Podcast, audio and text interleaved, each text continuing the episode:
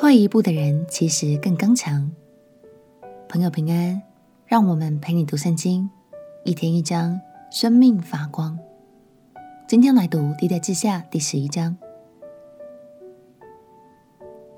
所罗门过世之后，他的儿子罗波安继承了王位。当时有位叫耶罗波安的人，因为不甘百姓们长期服苦，所以就去跟君王罗波安陈情。但他却得到了很不友善的回应。根据圣经的记载，在这之后，耶罗波安便率领了十个支派，成为北国以色列，而大卫家族则继续统治犹大与便雅悯支派，称为南国犹大。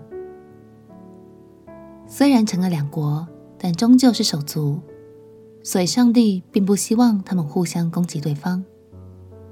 今天我们就来看看。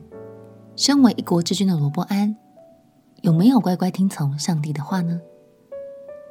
让我们一起来读《历代志下》第十一章。《历代志下》第十一章，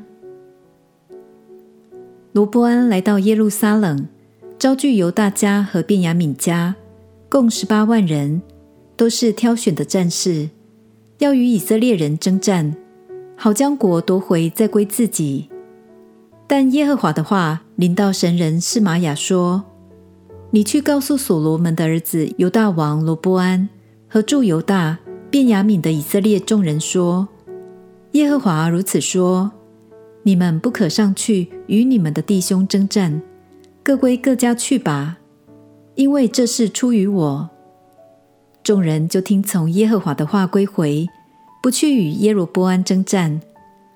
罗波安住在耶路撒冷，在犹大地修筑城邑，为保障修筑伯利恒、以坦、提哥亚、伯素、梭哥、亚杜兰、加特、玛丽沙、西弗、亚多莱因、拉吉、亚西加、索拉、亚雅伦、希伯伦，这都是犹大和便雅悯的坚固城。罗波安又兼顾各处的保障。在其中安置军长，又预备下粮食、油、酒。他在各城里预备盾牌和枪，且使城极其坚固。犹大和便雅悯都归了他。以色列全地的祭司和利未人都从四方来归罗波安。利未人撇下他们的郊野和产业，来到犹大与耶路撒冷，是因耶罗波安和他的儿子拒绝他们。不许他们供祭司职分，侍奉耶和华。耶鲁波安为丘坛、为鬼魔、为自己所铸造的牛犊设立祭司。以色列各支派中，凡立定心意寻求耶和华以色列神的，都随从立位人来到耶路撒冷祭祀耶和华他们列祖的神。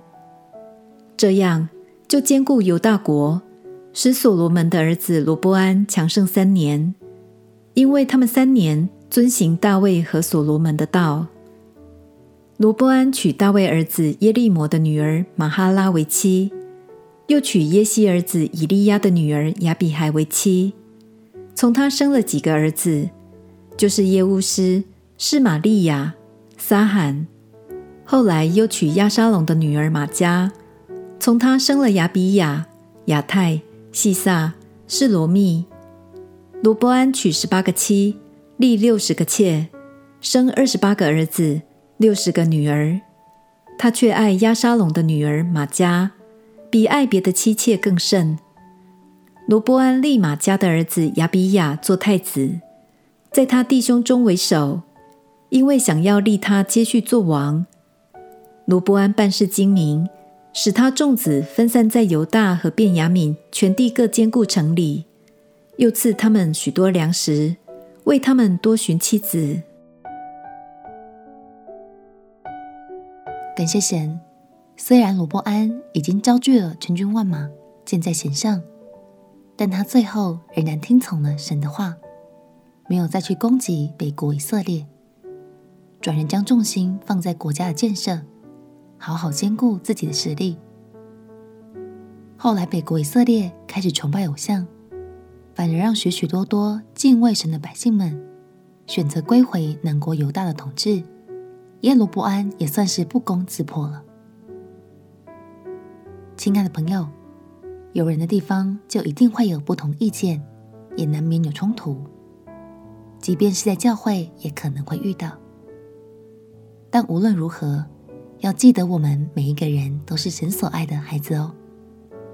不出手攻击，不代表你软弱。让自己成为更合神心意的人，才是真正的刚强。我们一起来祷告：亲爱的耶稣，我要听你的话，不伤害我的弟兄姐妹，专注自己的成长与扩张，在你的带领下，成为更刚强的人。祷告奉耶稣基督的圣名祈求，阿门。